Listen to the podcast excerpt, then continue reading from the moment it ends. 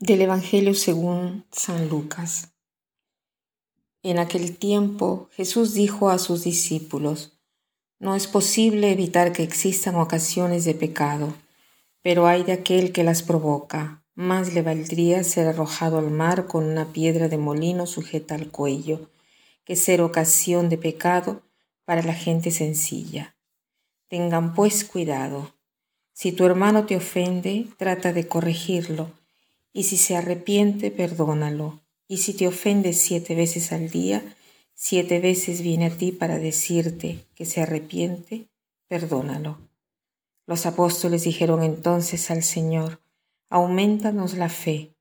El Señor les contestó, si tuvieran fe, aunque fuera tan pequeña como una semilla de mostaza, podrían decirle a ese árbol frondoso, arráncate de raíz y plántate en el mar y los obedecería.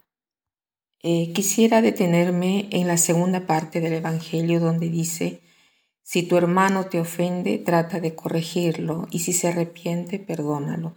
Y si te ofende siete veces al día y siete veces viene a ti para decirte que se arrepiente, perdónalo.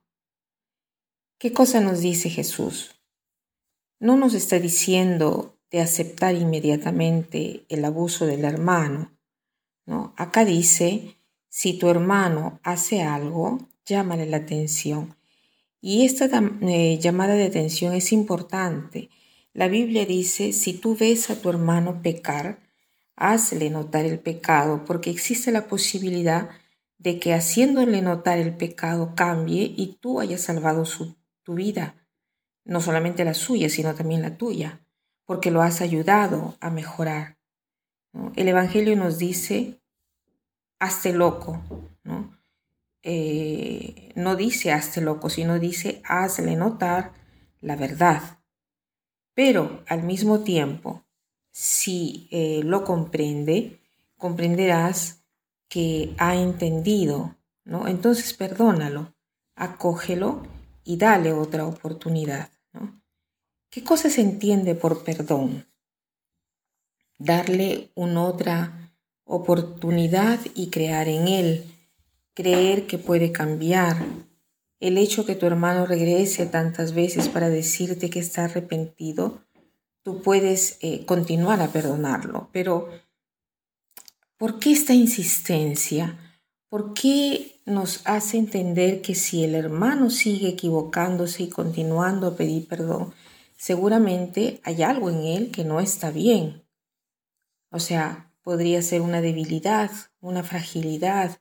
El hecho de que lo admita siempre es una señal de que esta persona reconozca su debilidad y se siente de repente frustrado por esta debilidad que él siente.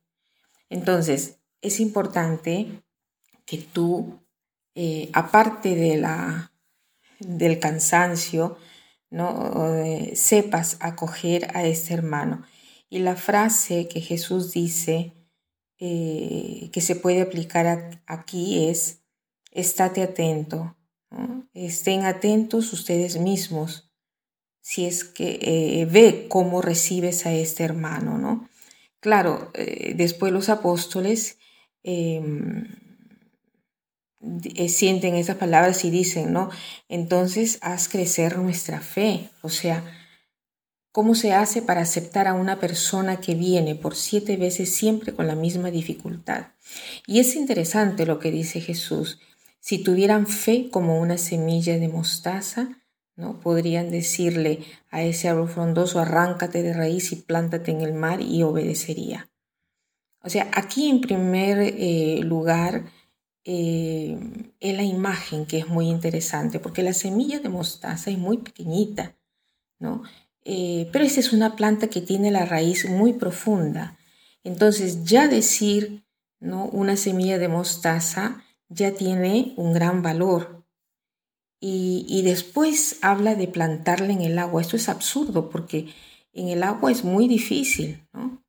Aquí dice, si tuvieran fe, aunque fuera tan pequeña como una semilla de mostaza, podrían decirle ese frondoso, arráncate de raíz y plántate en el mar y los obedecería. ¿no? O sea, los obedecería en todo sentido.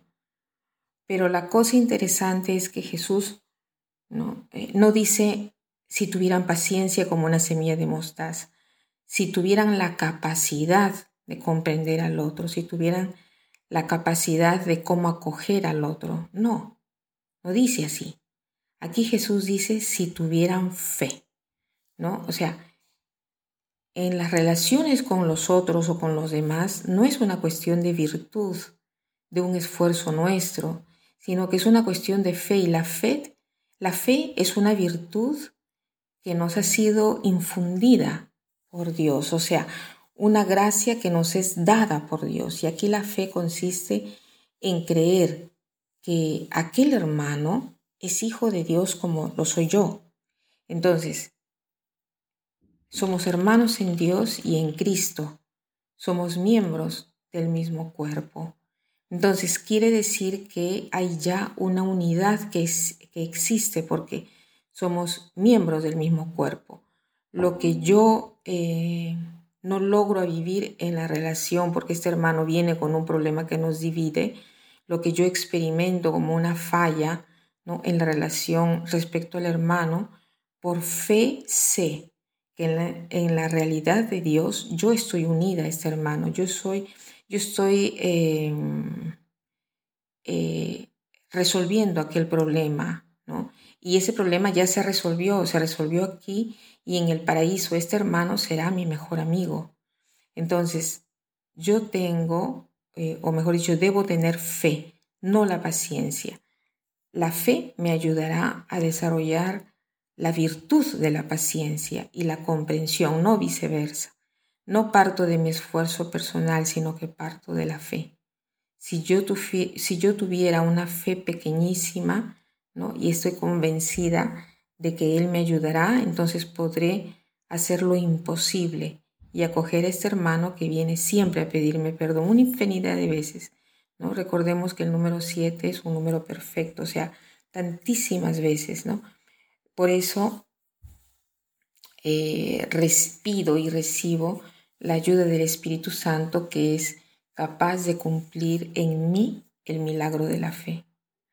Entonces pidamos hoy en particular el don de la fe y a creer que en las relaciones con los demás está siempre ¿no? la fe en Dios. Tendremos siempre su fuerza. Y si este hermano ¿no?